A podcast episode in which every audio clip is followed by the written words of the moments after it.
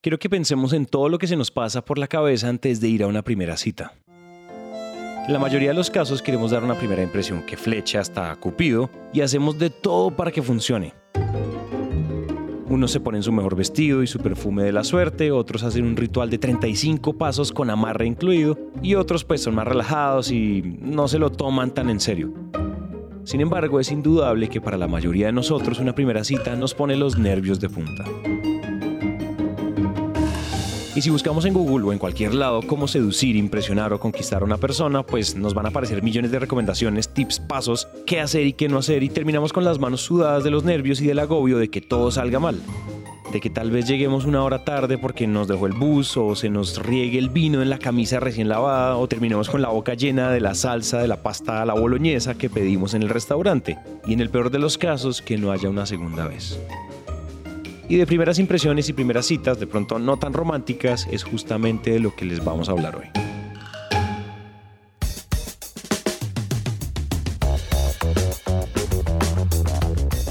Hola a todos y bienvenidos a Innovación Bancolombia, un podcast de Bancolombia en coproducción con Emprendete, en el que nuestra misión es aterrizar la innovación y la sostenibilidad para llevarla al ADN de todos a través de historias de líderes que hayan vivido y respirado estos temas. Por eso, cada 15 días les traemos un nuevo invitado para que nos deje lecciones y aprendizajes que podamos aplicar en diferentes contextos. Si eres empresario, emprendedor o curioso de la innovación, compártele este podcast a alguien que sepas que le va a encantar.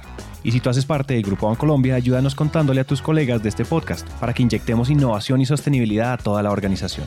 Si les gusta este episodio o algún otro de Innovación Bancolombia, síganos en Spotify o déjenos una reseña de 5 estrellas en Apple Podcast. Eso nos ayuda a llegar a más personas. quien genera valor al cliente final a través de la tecnología, a través de el entendimiento profundo de los insights de lo que le vuelen a un cliente, va a cambiar la regla de juego o cambia la regla de juego. Y esto tiene que ser desde un lugar que se llama la empresa invencible. Él es Luis Felipe Barrientos o Barry, como le gusta que le digan, máster en Design Thinking o Pensamiento Creativo, quien se ha enfocado en llevar al mundo artístico al empresarial. Y déjenme decirles que esto es clave para pensar en esa empresa invencible de la que él nos habla. Aunque primero hay que reconocer y llevar a la práctica algunas cositas antes. Y para esto también hablamos con Liliana Orozco, líder en estrategia de clientes dentro de Bancolombia. Nosotros hemos, hemos evidenciado que cuando estamos eh, en un mundo empresarial, por lo general una empresa sola, sola, no, no lleva a cabo su, su, su objeto social. Siempre en algún punto de, su cadena productiva o de la implementación o la prestación de su servicio, siempre necesita otra empresa. Y si a esto le añadimos lo siguiente. Para mí hay un ingrediente en toda esta conversación que tiene que ver con la curiosidad humana, con nuestra capacidad de, de volver a las características del ADN, de estar preguntando cosas, de estar eh, generando, de observar el mundo. Y el mismo, la misma realidad te, te invita a tener una postura diferente frente a lo que haces. ¿sí? Y, a no sentirse cómodo. Yo creo que el, el, verdadero secreto es siéntete incómodo. Siéntete incómodo porque el mundo va a avanzar y si tú no estás listo para tener las conversaciones que son, no va a pasar nada. Estas dos cosas son las que nos dan como resultado una serie de preguntas que dejan al descubierto realidades y dolores reales. Y pues aquí quiero que se queden por un momento con estas dos ideas. Una empresa siempre necesitará de otra y la curiosidad nunca puede parar. Ahora sí, siguiendo con la serie de preguntas que surgen como resultado de todo esto, por ejemplo, dentro de Bancolombia surgió una muy buena. ¿Cómo llevar iniciativas no financieras que ayudaran a fidelizar a sus clientes? Y aquí empezaron los hallazgos. Primero, pensaron en necesidades más allá. Pensar en las necesidades del cliente como un todo. No solamente pensar en que te ofrezco un crédito o te ofrezco una cuenta, sino cómo ayuda a ese cliente a su movilidad, a su eh, hábitat, a su cotidianidad y también a sus conexiones y desarrollo empresarial. Segundo, falta de confianza. Pero siempre existe la duda de quién es esa contraparte, quién es esa otra persona que está detrás, me va a responder, no me va a responder, cómo sé yo que es seria, cómo sé yo que esa empresa sí me va a responder por lo que yo estoy pidiendo, cómo sé que no es una empresa fachada y que no me va a tumbar. Entonces, em, dentro de eso siempre existía mucho la necesidad de la confianza, porque puede que ellos encuentren una empresa en Google y encuentren lo que están necesitando en cualquier directorio, pero nunca van a tener la certeza de quién está detrás. Entonces, hasta este momento detectamos una realidad acompañada de un gran dolor. Las empresas necesitan conocerse, seducir, impresionar, conectarse o hacer alianzas con otras empresas en un espacio seguro que les brinde confianza, en donde existan flechazos empresariales o en otras palabras donde se hace networking o trabajo en red. Y en palabras de Barry, los negocios, si quieren salir adelante, tienen que pensar en la palabra ecosistema, porque hay cosas que podrán hacer dentro de la compañía y cosas que no y el mundo se mueve tan rápido y tan veloz y somos un, como lo único permanente es el cambio, eso lo decía Demócrito, ¿no? Y las compañías tienen que evolucionar a una velocidad inusitada y las compañías de siempre no duran para siempre, decimos en Starter, pues entonces tú tienes que trabajar en red. Tú tienes que buscar con quién puedes resolver las cosas. Y las respuestas están al lado arriba, a la derecha, a la izquierda, en otro país, eh, en otro ecosistema. Eh, entonces, el networking es básicamente el puente, porque yo, hago networking, sí, trabajo en red, pero lo importante es yo qué hago con ese trabajo en red.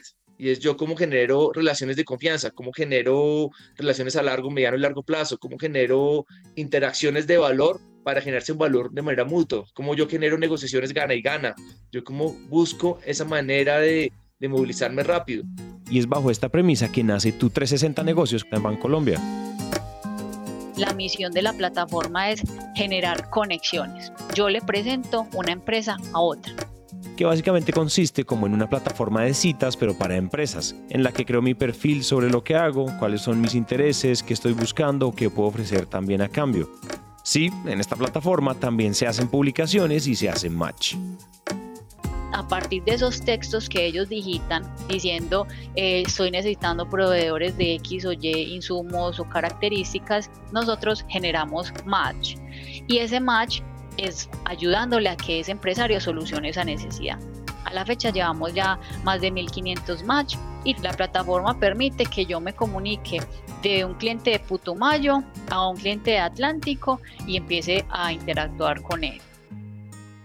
La diferencia de tu 360 negocios con una plataforma normal de citas, además de la intención, es que aquí tenemos la garantía de que ese perfil existe, de que la foto coincide con la persona con la que nos estamos escribiendo, que esa primera impresión está respaldada con hechos y que es tan confiable como para crear alianzas y negocios, resolviendo así el gran dolor de la necesidad de hacer conexiones en un espacio seguro y regulado.